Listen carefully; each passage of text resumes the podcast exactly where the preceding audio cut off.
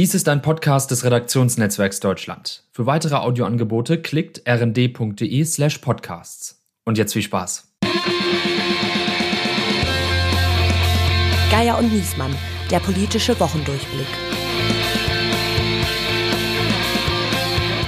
Meine Damen, meine Herren, es ist so gekommen, wie es Sternreporter Axel Vornbäumen vorige Woche an dieser Stelle vorausgesagt hat.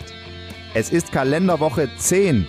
Hier spricht Berlin, hier spricht das Redaktionsnetzwerk Deutschland. Mein Name ist Steven Geier und mit mir am Mikrofon ist wie immer mein Kollege aus dem RD Hauptstadtbüro, Andreas Niesmann. Hallo Steven. Und heute begrüßen wir gleich zwei Gäste, auf die wir uns sehr freuen. Zum einen, sie ist studierte Juristin, war zwei Jahre Redakteurin in Jan Böhmermanns Neo-Magazin Royal. Sie wurde bekannt und preisgekrönt durch die Podcasts Pardiologie und das Ost-West-Format Cool Kids. Schon seit 2017 hostet sie mit Falk Schacht den meistgehörten Deutschrap-Podcast Schacht und Wasabi. Und da haben wir ihren Namen auch schon verraten. Herzlich willkommen, Jule Lobo. Hallo. Und außerdem begrüßen wir einen Mann, der als Digitalguru, Schnauzbartträger und Deutschlands bekanntester Hahnenkamm begonnen hat, äh, schon 2006 den Grimme Online Award für seinen Weblog Riesenmaschine erhielt dann aber zum Full-Size-Buchautor, Talkshow-Gast und Spiegel-Kolumnist geworden ist, als den wir ihn heute alle kennen. Sie haben im Feuilleton ihrer Wahl alle von seinen Sachbüchern gehört, unter anderem Wir nennen es Arbeit und Dinge geregelt kriegen ohne einen Funken Selbstdisziplin, die Bibel von Geier und Niesmann. Herzlich willkommen, Sascha Lobo. Hallo. Und die beiden haben nicht durch Zufall den gleichen Nachnamen, sondern sie sind verheiratet und seit dieser Woche könnt ihr alle die Eheleute Lobo auch gemeinsam hören in ihrem niegelnagelneuen Podcast Feel the News, was Deutschland bewegt, jeden Donnerstag von Studio Bummens und überall, wo es Podcasts gibt. Aber hier und jetzt besprechen wir unter anderem folgende Themen der Woche. Verletzte und Gefühle, was die Kriegsbilder und Nachrichten mit uns als Zuschauer machen. Wir wollen wenigstens die Kinder in Sicherheit bringen. Verdammt sein soll dieser Bastard. Frieren für den Frieden, der Krieg an Zapfsäule und Heizkostennachzahlung. Eine Spritpreisbremse, die muss jetzt her. 2,12 Euro für den Diesel. Sorry, das geht wirklich nicht mehr für ganz viele. Und stell dir vor, es ist Pandemie und keinen interessiert's, warum uns neuer Corona-Streit droht. Wie groß die Probleme sein können, zeigt die jetzt wieder anwachsende Omikron-Welle die wahrscheinlich größtenteils getrieben ist durch die BA2-Untervariante. Liebe Jule, lieber Sascha, ihr beiden habt, habt euch da was ganz Neues ausgedacht, äh, was man den Leuten vielleicht erstmal erklären muss. Ihr unterhaltet euch über die aktuelle Lage und dann schneidet ihr das mit und dann kann man sich das danach anhören. Ein sogenannter Podcast. Aber jetzt bei euch ist das Besondere, ihr nennt es Feel the News und redet darüber, was die Nachrichten mit uns sozusagen als Konsumenten von Nachrichten machen, auch gefühlsmäßig. Und da gibt's ja keine passendere Zeit, um ge genau mit sowas anzufangen.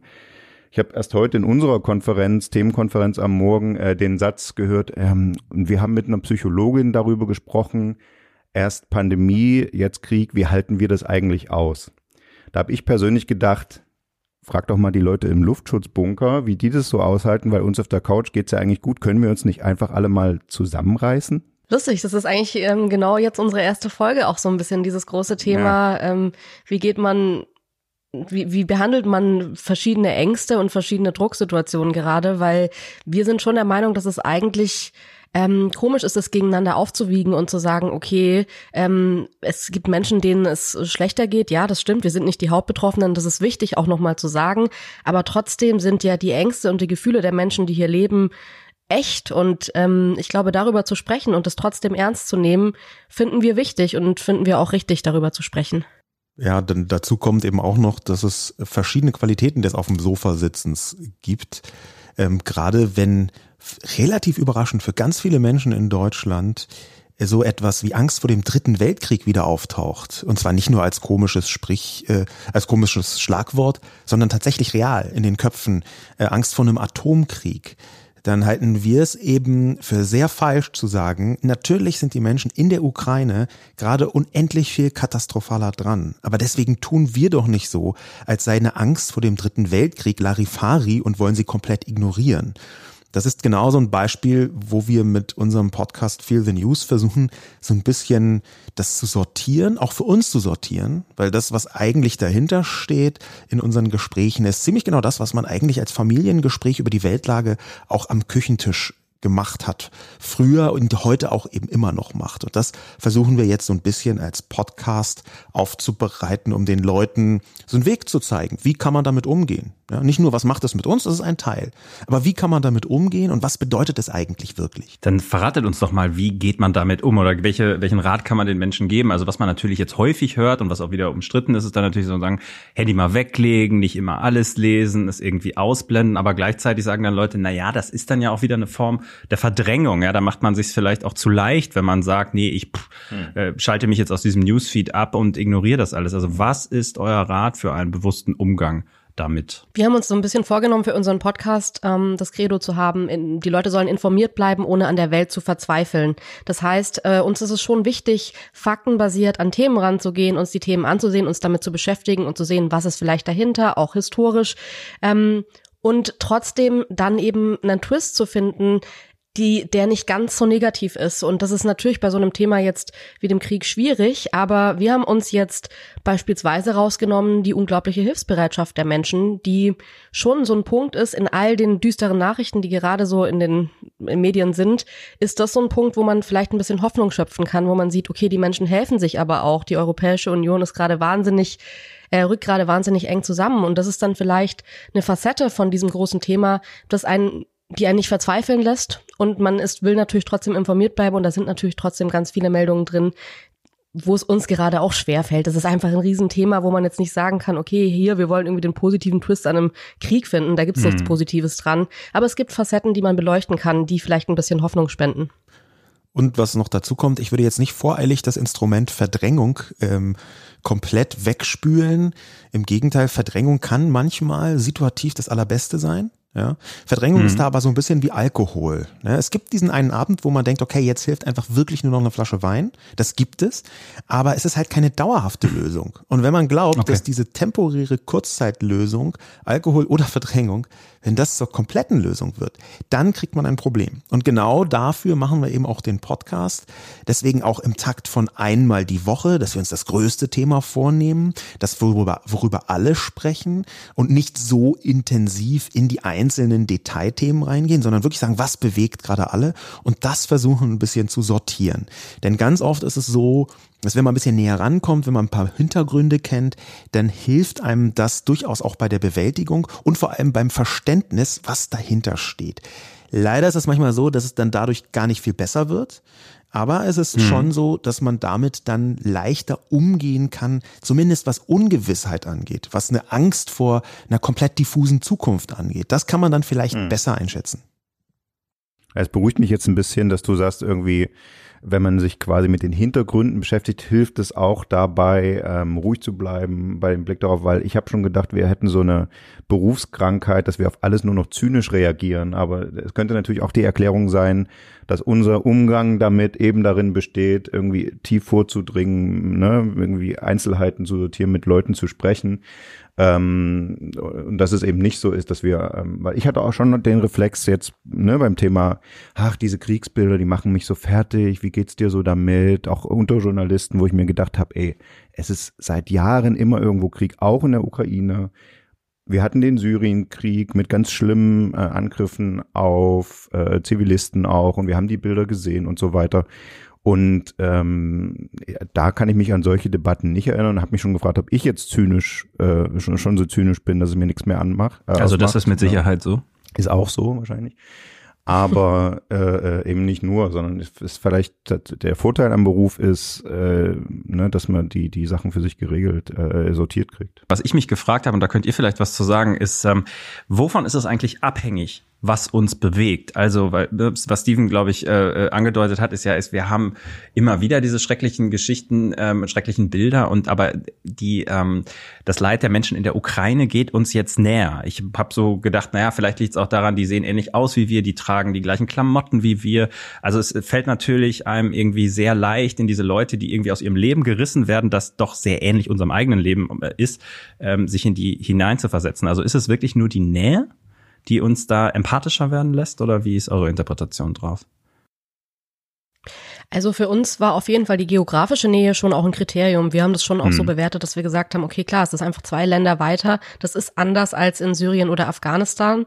Ähm, trotzdem haben wir festgestellt, dass ähm, dieser Krieg auf eine Form digitalisiert wird und live im Internet stattfindet, wie das in Syrien noch nicht war und in Afghanistan vielleicht zum Teil, aber die Menschen hatten einfach nicht alle ein Smartphone, alle Internetzugang und alle so eine so ein Sendebewusstsein und auch natürlich ähm, nicht alle haben da Englisch gesprochen und dass man heute irgendwie aus jedem Blickwinkel diesen Krieg morgens mhm. eigentlich sehen kann, dass die Besonderheit dazu kommt, dass Zelensky live geht ständig, dass irgendwie auch so Akteure wie eben in Elon Musk oder so damit reingeht und man sieht den Tweet, der dazu führt, dass er das Internet Starlink dahin liefert. Das ist eine Nähe, die sich dann ausweitet auch auf ähm, die Zivilbevölkerung, die finde ich teilweise wahnsinnig äh, verstörend ist, es zu sehen, wahnsinnig wichtig, da trotzdem hinzusehen und uns, glaube ich, deswegen viel mehr reinzieht, als das äh, vorher vielleicht der Fall war. Und wir glauben schon auch, dass das jetzt mit äh, eine Besonderheit ist, es gab keinen Krieg, der bis jetzt so krass im Internet stattgefunden hat, auch ähm, wie dieser. Und ich sehe da aber noch zwei andere Argumente, die auch so ein bisschen auf beiden Seiten stattfinden, denn ich würde das R-Wort gerne auch noch mit sagen. Natürlich gibt es bei manchen Leuten auch eine rassistische Komponente, dass irgendwie hm. ähm, braune Muslime nicht mit der gleichen Empathie behandelt werden, ganz plakativ gesprochen, wie weiße Christen. Das kann man auch mal bemerken, dass darauf haben viele Leute hingewiesen. Manchmal in, ähm, sind, sind sie nicht besonders begeistert äh, empfangen worden im Netz, das kann man auch sagen. Und das ist eine Komponente. Ich glaube nicht, dass es die wichtigste Komponente ist, aber so zu tun, als gäbe es das nicht, halte ich auch für problematisch. Auf der anderen Seite muss man auch sehen, dass sowohl zu Russland wie auch zur Ukraine eine sehr lange kulturelle Beziehung besteht aus Deutschland. Und zwar ganz vielfältig. Viele persönliche Beziehungen, viele ähm, Austausche, die da stattgefunden haben, familiäre Beziehungen natürlich, äh, historische Beziehungen, da möchte ich jetzt gar nicht erst anfangen, weil das ein, äh, natürlich noch viel vielfältiger wird, vorsichtig gesprochen. Das erzeugt Nähe und zwar in einer mhm. intensiveren Variante, als das jetzt mit Syrien oder mit Afghanistan der Fall gewesen wäre. Mhm. Dazu kommen noch mhm. die vielen, hm, das sind ja über Millionen äh, Russlanddeutschen, die ja zum Teil dann auch wieder nicht nur aus Russland stammen, sondern eben auch aus der Ukraine. Und das sind alles Faktoren, die, glaube ich, mit dazu führen, dass dieses Thema größer geworden ist. Das war ja quasi ja. ein bisschen die Ausgangsfrage, warum ist das genau. jetzt größer? Ich glaube, das spielt mit rein. Ich glaube nicht, dass das alles monokausal ist. Es scheint eine andere Willkommenskultur, eine andere Aufnahmebereitschaft zu geben als 2015. Also in Polen ist es, glaube ich, unbestreitbar so. Ja. Gut, die, die sind das Hauptaufnahmeland. Tschechien auch haben aber eben auch Herzen und, und Tore geöffnet, anders als eben bei, bei der Flüchtlingskrise 2015, 16. Aber auch in, in Deutschland scheint mir es ein bisschen anders zu sein, weil da gab es ja in der Phase die ersten zwei, drei Wochen auch diese Willkommenskultur. Da gab es ja auch den Begriff, dann gab es die Selfie-Fotos. Äh, und Jetzt ist es so, dass Hendrik Wüst äh, diese Woche gesagt hat, äh, spontan gibt's 25.000 äh, Erstaufnahmeplätze in Nordrhein-Westfalen. Also insgesamt sind bis jetzt ungefähr 70.000 Kriegsflüchtlinge nach Deutschland gekommen. Und Wüst hat bei seiner Verkündung von diesen 25.000 Plätzen tatsächlich sozusagen zustimmend positiv den Merkel-Satz, äh, wir schaffen das, zitiert. Das hätte man ja auch nicht gedacht, dass es dazu noch mal kommt. Ja. Der Satz galt ja als toxisch. Also was, was denkt ihr, wiederholt sich 2015? Also haben wir die negativen Sachen, die danach noch kamen, die Probleme mit der Integration, die Abwehr in der Bevölkerung noch vor uns oder haben wir daraus gelernt oder kommt es eben doch anders, weil die Menschen eher so aussehen wie wir? Ich würde jetzt ungern 2015 schlecht reden, ehrlich gesagt. Äh, vor allem nicht vor dem Hintergrund, dass tatsächlich in den ersten Monaten sehr viel passiert ist und überhaupt erst eine Willkommen Willkommenskultur für Geflüchtete etabliert worden ist, die es vorher so gar nicht gab. Und das war 2015. Äh, das kann man auch mal so sagen. Da haben Millionen Menschen nicht nur über ein paar Tage oder Wochen, sondern über Monate, wenn nicht Jahre sehr intensiv geholfen. Und das waren Leute, die aus meiner Sicht bis heute als Helden betrachtet werden müssen. Unbedingt, ja, die Menschlichkeit nach vorne gestellt haben. Dass dann auch Gegenbewegungen stattgefunden haben. Dass dann sich die Stimmung aus einer Vielzahl von Gründen, die zum Teil auch auch in kulturellen Aspekten begründet waren, dass sich die deswegen gedreht hat, dass dadurch natürlich auch ähm, etwa die AfD ein neues Thema bekommen hat, das sie dann gnadenlos populistisch und rechtsextrem ausgeschlachtet hat. Das stimmt. Das ist aber mir ein bisschen zu sehr äh, vermengt mit den tatsächlich positiven Aspekten von 2015, die wir im Moment als Willkommenskultur aus meiner Sicht gegenüber Ukrainerinnen auch wiedersehen. Und was ich schon auch wichtig finde, ich glaube schon, dass wir, ähm, das was Sascha gerade gesagt hat, dass wir das erst erlernen mussten, alle. Ähm, ich finde, das merkt man jetzt schon in der Willkommenskultur, dass Leute plötzlich so richtig, man, man ist sich viel bewusster darüber, da sind Menschen, die kommen aus einer traumatisierten Gegend. Es ist zum Beispiel, Franziska Giffey hat hier in Berlin gesagt, man hat gelernt, aus 2015 ist es eigentlich nicht gut, die Menschen sofort in Auffanglager zu bringen, mhm. sondern diese privaten Unterkünfte sind, wenn es geht, ich meine, irgendwann ging es jetzt ja auch nicht mehr in Berlin, ähm, wirklich besser für die Menschen einfach. Und das sind alles so empathische Sätze, die ich nicht glaube, dass wir die jetzt hätten, wenn 2015 nicht so gewesen wäre. Und ich kann mir gut vorstellen, dass das jetzt tatsächlich ein noch positiveres Beispiel ist und vielleicht jetzt auch in eine ganz andere Richtung geht, auch wenn ich natürlich die Angst davor, dass die Menschen irgendwann aufhören zu helfen, berechtigt finde. Also das ist eine Riesenaufgabe. Da kommen gerade so viele Menschen an, dass ich verstehen kann, dass man Angst davor hat, was ist, wenn die Hilfe nachlässt und die Menschen trotzdem weiterkommen. Aber ähm, ich finde es schon wichtig, das nochmal zu sagen, dass, dass ja, man daraus eigentlich echt ähm, gesellschaftlich, finde ich, gemerkt hat, dass die Leute extrem viel gelernt haben und sensibler geworden sind. Ich finde es auch alles sehr positiv, was gerade stattfindet und die ganze Hilfsbereitschaft. Ich bin noch nicht ganz sicher, ob sie wirklich anhält. Was mich positiv stimmt, äh, sage ich dazu. Ich glaube, es gab nach der nach 2015 natürlich diese äh, Islamistenangst und die Anschläge auch, die dann ja stattgefunden haben und teilweise auch nicht nur, aber auch von Geflüchteten. Solche Ereignisse sind ja jetzt vielleicht nicht unbedingt zu erwarten und die Integration von Ukrainerinnen und Ukrainern in den deutschen Arbeitsmarkt fällt mutmaßlich auch noch ein bisschen leichter, als das mit Menschen aus dem arabischen Raum äh, gefallen ist. Also mir sagten ähm, mir sagten jetzt Leute aus dem Handwerk, ähm, wir, wir kennen die alle, die sind schon alle auf unseren Baustellen gewesen. Wir haben Erfahrungen, mit denen wir wissen sogar, welche Abschlüsse die haben und welche Nachschulungen die noch haben müssen, um auf das deutsche Abschlussniveau dann zu kommen und so. Ähm, also da, da gibt es, glaube ich, ein, eine andere Basis, auf der man da aufbauen kann. Ne? Und das macht mich relativ zuversichtlich, dass wir nicht in so eine rückwärtsgewandte Debatte dann nochmal abdriften, wie das dann in den Jahren 2016, 2017 passiert ist. Ich gieße ungern jetzt hier Wasser in den Wein, aber vielleicht muss es auch sein. Ähm, was wir nicht unterschätzen dürfen, ist, dass es in Deutschland auch eine sehr althergebrachte, katastrophale, ähm, äh, rassistische Kultur des Antislawismus gibt. Also äh, antislawischer mhm. Rassismus ist tatsächlich hier nicht zu unterschätzen. Ja, wir, wir wissen das äh, auch aus unserer Geschichte, ähm, dass äh, der Lebensraum im Osten, um mal was sehr, sehr Schwieriges zu zitieren, dass der ganz eng verbunden war damit, Herabwürdigung und herabzuschauen auf äh, verschiedene slawische Bevölkerungsgruppen.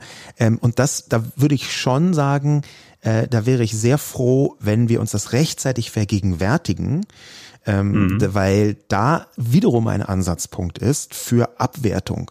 Und es gibt Leute, da möchte ich jetzt nicht zu viel unterstellen, aber ich kann mir sehr gut vorstellen, dass es Leute gibt, die bei der ersten Million Ukrainerinnen sagen, super, die können wir integrieren, danke, tschüss. Und bei der fünften Million, dass die dann genauso kippen, wie sie 2015, 2016 gekippt sind. Und zwar völlig unabhängig davon, ähm, ob da äh, jetzt ein Anschlag passiert oder nicht oder was die selber tun. Es ist eigentlich die Erfahrung, dass rassistisch geprägte Menschen nicht unbedingt wirklich einen Anlass brauchen für ihre Abwertung.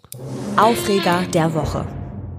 Es gibt ein neues Internetphänomen, nämlich ältere Herren stellen sich mit ihrem Handy an die Tankstelle und filmen oder fotografieren da die Preisschilder und äh, posten das dann und, und regen sich ärmerlich auf. Und das führt uns direkt zu der Frage, bei welchem Literpreis beim Benzin endet eigentlich die Solidarität mit der Ukraine? Ja, also ich verstehe natürlich ein bisschen, Tobias Hans, der ist gerade super im, im, Wahlkampf, der hat jetzt einfach, der ist im Endspurt, der, der möchte es nochmal richtig irgendwie ähm, reingehen und Öffentlichkeit machen, das verstehe ich auch. Also wenn ich im Wahlkampf wäre, würde ich wahrscheinlich auch so agieren. Ich glaube auch, dass es ein Thema ist, das ganz viele Menschen abholt. Ähm, ich denke aber, und deswegen bin ich immer so ein bisschen vorsichtig, mich über diese Männer aufzuregen, vor allem eher an die Bevölkerungsgruppe, die das gerade wirklich betrifft. Ähm, wir haben einen Krankenpfleger im ähm, Freundeskreis, der wirklich jeden Tag 30 Kilometer pendelt und eh schon nichts verdient. Und ich frage mich, ich traue mich gar nicht da anzurufen und zu fragen, wie, wie der das jetzt macht. Oder Taxifahrer haben wir uns im Podcast gefragt, wie ist das, wenn jetzt die TaxifahrerInnen in Berlin ähm, lassen die gerade ihr Auto stehen? Lohnt sich gar nicht mehr, Fahrten zu machen oder sind die Fahrten unmenschlich teuer? Wir wissen das alles nicht und das sind, glaube ich, dann so Punkte, wo ich mir denke, ich verstehe diese Benzinpreiswut, ähm, ich kann die nachvollziehen. Ich ähm, finde das ein bisschen eigenartig, dass sich da ein Julian Reichelt hinstellt und natürlich sind das irgendwie Leute, da verstehe ich, dass es das ein Triggerpunkt ist, aber grundsätzlich finde ich es ein bisschen absurd, dass man sagt, ja, zwei Länder weiter sterben Leute, ähm, jetzt reißt euch mal zusammen. Das ist eine Angst, die jetzt schon da ist, die Menschen betrifft. Und wenn man ähm, mal an einem Existenzminimum gelebt hat, dann weiß man, wie sehr Heizkosten oder Benzinkosten, einfach diese laufenden Kosten, wenn die in die Höhe schießen, was einem das für Kummer bringen kann. Und ich glaube, das zu unterschätzen wäre falsch, weil ich glaube, dass das, wir kommen, ihr habt es anfangs schon gesagt, gerade aus zwei Jahren Pandemie, wir haben irgendwie, wir sind jetzt psychisch der, von der Verfassung her nicht auf, auf unserem höchsten Punkt, würde ich sagen. Und dann kommt so eine Belastung im Alltag dazu. Ich glaube, dass es belastend ist. Natürlich ist es anders belastend als Menschen, die gerade vom Krieg fliehen und um ihr Leben fürchten. Aber es ist eben auch eine Belastung. Ich, ich würde sogar noch einen Schritt weiter gehen ähm, und mir so ein bisschen, wie wir das in unserem Podcast Feel the News auch machen, die Hintergründe anschauen. Und zu denen gehört halt auch immer wer regt sich eigentlich darüber auf? Wer sagt denn, wir müssen sofort, es ist doch egal, wie viel teuer das Benzin ist jetzt. Ähm, das sind verdächtig oft Leute, die A selber nicht unbedingt existenzielle Sorgen haben oder die B zumindest einigermaßen ausweichen können auf öffentliche Nahverkehrsmittel. Ähm, es gibt einen äh, jungen Mann aus Sachsen-Anhalt, Robert Fietzke, der von der Linkspartei ist, aber da sehen wir jetzt einfach mal äh, elegant drüber hinweg. Ähm, der hat einen ziemlich langen Twitter-Thread äh, losgelassen, den ich sehr gut und sehr richtig finde. Denn es twittert sich natürlich oder es Instagramt sich natürlich aus einer großen Stadt mit guter Nahverkehrsanbindung ziemlich Klar. leicht zu sagen, ja, dann verzichte ich halt aufs Auto. So schlimm ist es ja nicht, wenn es 2,50 kostet. Aber es gibt halt eine ganze Reihe von Menschen, die auf dem Land leben, fast 30 Prozent, also ich glaube so 25 äh, Prozent ganz grob, ähm, ein, ein Viertel der Menschen, die halt im ländlichen Gebiet leben in Deutschland, die über eben nicht ein solches Nahverkehrsangebot verfügen und die halt trotzdem irgendwie zur Arbeit kommen müssen, die trotzdem ihre Kinder zur Schule bringen müssen. Und da ist das Angebot ganz selten, und das ist eine Katastrophe in Deutschland, aber es ist eben Fakt im Moment. Da ist das Angebot ganz selten so, dass man sagen kann, ey, wir verzichten entspannt aufs Auto, weil Benzin gerade ein bisschen so teuer ist. Ja? Bis hin zum Wochenendeinkauf. Da äh, kommen dann natürlich irgendwelche Leute und sagen, hey, den kann ich auch einen mit meinem Lastenfahrrad machen. Ja, herzlichen Glückwunsch. Aber wenn der nächste Supermarkt, und das schreibt Robert Fietzke eben auch, wenn der nächste Supermarkt einfach 30 Kilometer entfernt ist oder nur 15 Kilometer entfernt, dann ist halt so ein Lastenfahrrad im März bei minus drei Grad morgens vielleicht nicht für alle Menschen gleichermaßen geeignet. Mhm. Und das einfach zu ignorieren, da liegt schon eine ganz besondere Arroganz drin, finde ich. Aber da muss man politisch jetzt ja schon sagen, ist das jetzt, was ihr beide sagt, ein Plädoyer dafür, dass der Staat da eingreift. Ne? Es gab ja den Ruf nach der Spritpreisbremse. Das heißt, ähm, klar, die Ölpreise können wir nicht beeinflussen und die steigen jetzt auch durch den Krieg, aber äh, man kann äh, die Mehrwertsteuer senken, die ja auf den Ölpreis nochmal aufgeschlagen wird. Man kann andere Steuern und Abgaben senken. Also das ist man könnte auch, wie ein Plädoyer, jeder jetzt äh, politisch zu handeln. Ja, man könnte auch ähm, nochmal extra Gelder hier bereitstellen. Also ich denke mir, wenn ich jetzt sehe, wie schnell diese 100 Milliarden bereitgestellt wurden äh, fürs Militär, dann ähm, ist das schon eine Zeit, wo ich mir denke, okay, das ist, ist gerade so ein Ausnahmezustand und es ist so besonders und es betrifft uns ja auch jetzt schon, wenn man die Spritpreise ansieht, dass ich mich halt frage, warum muss jetzt irgendwie ein saarländischer Ministerpräsident entrüstet an der Tankstelle stehen und sagen, da muss mehr was machen. Wieso kann er nicht irgendwie ähm, also wieso kann da die Politik nicht sofort automatisch reagieren? Ich glaube, man muss der Politik jetzt, also eine kleine Lanze muss man für sie brechen. Ähm, also es wird an solchen äh, Entlastungen mit Sicherheit gearbeitet und es geht ja. vielleicht auch nicht innerhalb einer Woche. Aber den Punkt, finde ich, müssen wir schon einmal besprechen, weil wir das ja alles einbetten müssen in diese große Debatte eigentlich müssen wir den Putin komplett trockenlegen. Also russisches Erdöl, russisches Erdgas boykottieren wird ja auch viel gefordert gerade. Der finanziert seinen Krieg. Der finanziert damit, seinen Krieg damit. Das lassen, ja. stimmt ja einfach auch. Also oder es ist, es hilft ihm zumindest, äh, da über die Runden zu kommen. Ähm, und gleichzeitig entscheidet sich die Bundesregierung dagegen. Und ich glaube genau deshalb, was wir gerade besprochen haben, weil sie wissen, ähm, das würde die Preise nochmal so antreiben und es würde nochmal zu solchen Verwerfungen führen, dass sie sagen, diesen Schritt trauen sie sich gerade nicht zu gehen. Aber es ist ein Dilemma. Also die, die Energie-Thinktanks sagen, da muss man dann wirklich in Europa, nicht zwangsläufig in Deutschland, aber in Europa die Atomkraft verlängern. Und Habeck selbst, also als Klimaminister, hat schon gesagt, da muss dann der Klimaschutz einen Schritt zur Seite treten und wir müssen die Kohlekraftwerke wieder hochfahren. Äh, und, und es ist ja mit den Verbraucherkosten nicht getan. Also die, die, es geht ja auch um, um Wirtschaftsunternehmen. Ne? Klar, ich meine, die Strategie der deutschen Politik war halt zu sagen, und das war ja international schon ein Sonderweg, wir steigen aus der äh, Atomkraft aus, wir steigen aus der Kohlekraft aus und dann hat man gesagt, okay, Gas das ist das Ding, was uns die nächsten zehn Jahre als Brückentechnologie irgendwie rettet. So, das war letztendlich die, sehr verkürzt ist die deutsche Energiepolitik der letzten zehn Jahre. Und, und jetzt stellt man auf einmal fest, scheiße, das mit dem Gas läuft irgendwie auch nicht mehr. Ähm, das fehlt uns jetzt auch. Und ähm, dass man in dieser Situation jetzt irgendwie sagt, okay, was machen wir jetzt, wenn quasi unsere drei, oder es gibt ja vier inzwischen, weil die Erneuerbaren sehr stark ausgebaut wurden in den letzten Jahren, aber von vier Energieträgern, die man hat, sind dann drei weg. Und klar, perspektivisch sollen die eh weg, aber es, es nicht fehlt so halt, aber es, ja, es fehlt am Tempo halt. Ne? Wir, man wird es nicht so schnell auffangen können. Das ist, glaube ich, Fakt. Also die, die Idee, so ein bisschen jetzt zu sagen, na, wir drehen mal alle die Heizung ein, zwei Grad runter und machen ein bisschen dicken Pulli für die Ukraine, damit ist es halt in einem Hochindustrieland wie Deutschland leider auch nicht getan. Ja, aber man könnte es übertragen und Energiesparen ist natürlich ein Thema, was ohnehin bei der Energiewende, glaube ich, zu wenig besprochen wird. Man könnte viele Sachen nachts von billigem Nachtstrom äh, oder besser verfügbaren laufen lassen und so äh, Kühlhäuser runterkühlen und so, wie das Japan nach Fukushima gemacht hat. Also ich glaube, da sind noch Potenziale, die noch nicht geschöpft sind. Ne? Ich würde gerne noch mal als Abschluss vielleicht Ja. auch von diesem Thema Ja. ähm, Ja. den Fokus etwas lenken auf das, was mir zu selten in dieser aktuellen Krise besprochen wird, nämlich die unfassbare Kurzsichtigkeit, insbesondere von Angela Merkel, was exakt die Energiepolitik angeht. Und zwar sowohl in Umwelt- wie auch in geopolitischer Hinsicht.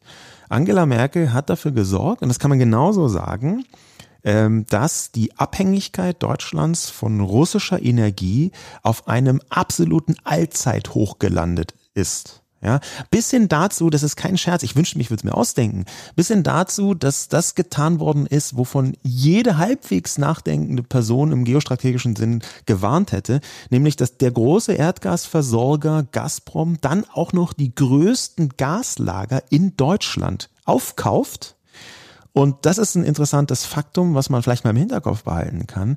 Seit Oktober, seit Oktober 2021, total zufällig, ist das sonst zwischen 60 und 90 Prozent gefüllte Gaslager, das größte in Deutschland von Gazprom, haben sie vorher gekauft, zufälligerweise ganz wenig gefüllt worden. Wir reden hier von drei bis acht Prozent. Das bedeutet, seit Oktober hält Russland das, die Gasvorräte, die in Deutschland sind, knapp. Und dass sie das können und dass sie da Druck aufbauen können, das ist ein massives Versäumnis, insbesondere von Angela Merkel.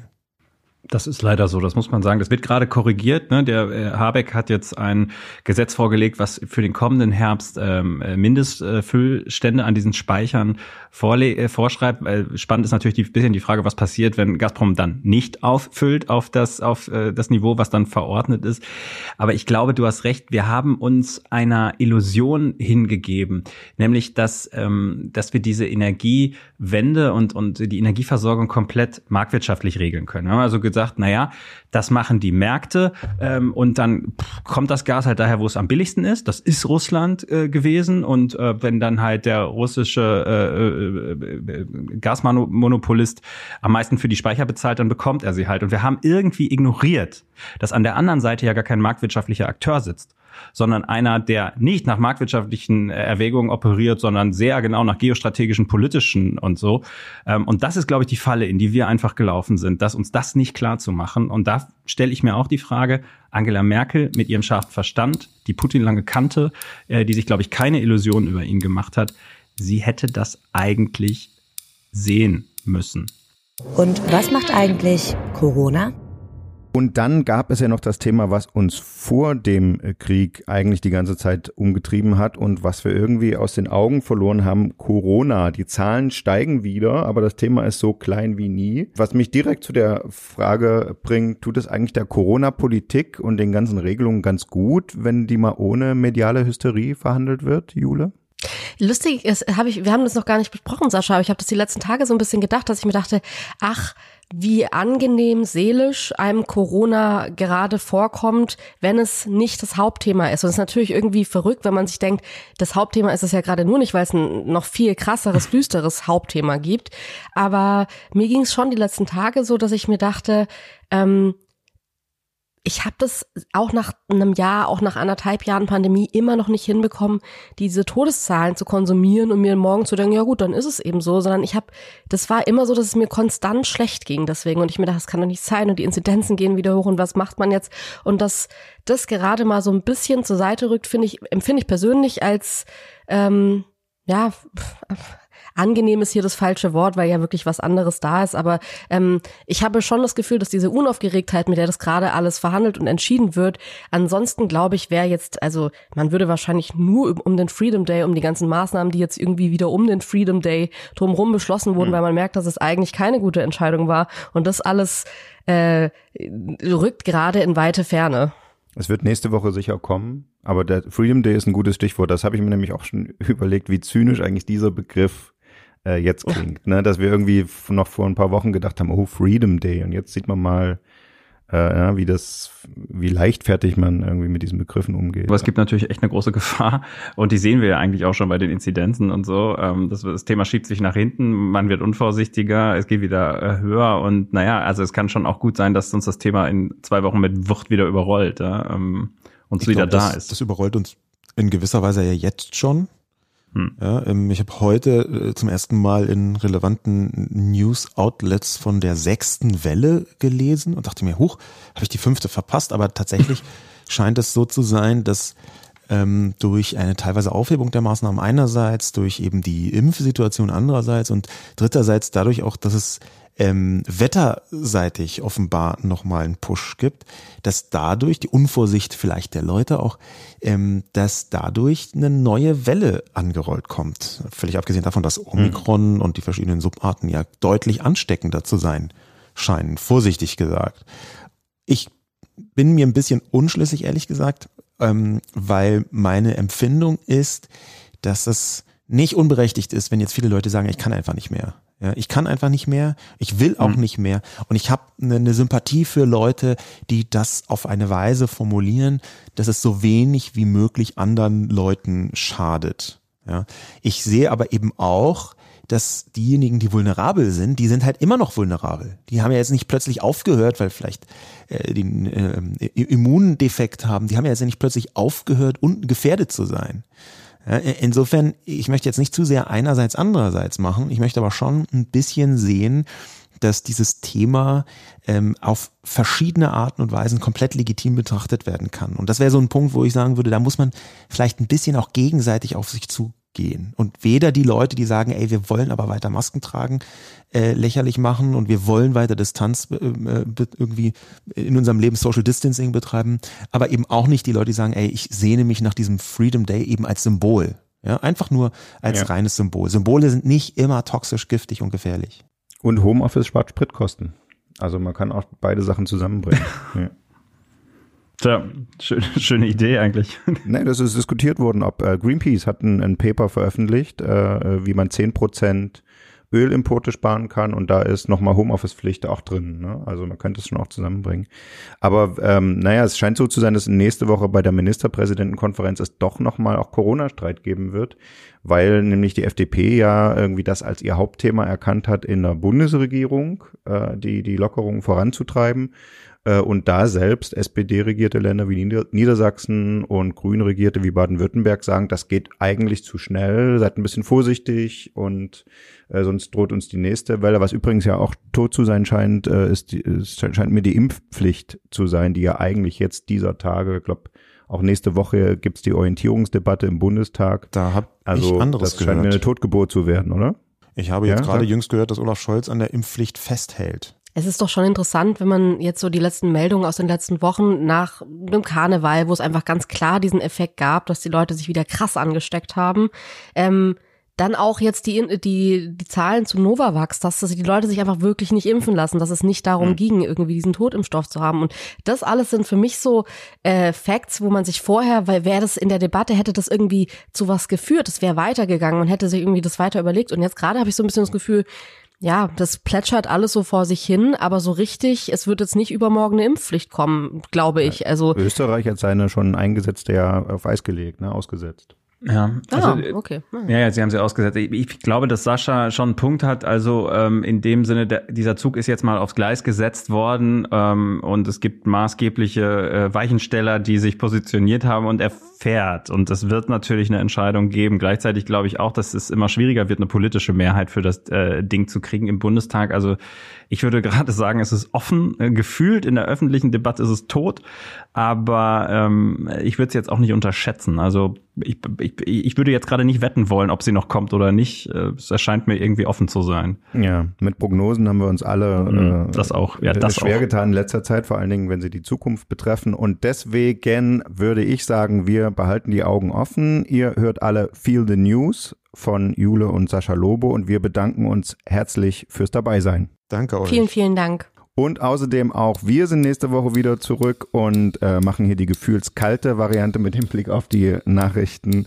Und bei Ihnen, liebe HörerInnen, bedanken sich Alice Mecke und Dennis Pützig vom RD Audio Team und hinter den Mikros Andreas Niesmann und Steven Geier. Bis nächste Woche. Tschüss. Eine geile Deutschlandfunk-Abmod.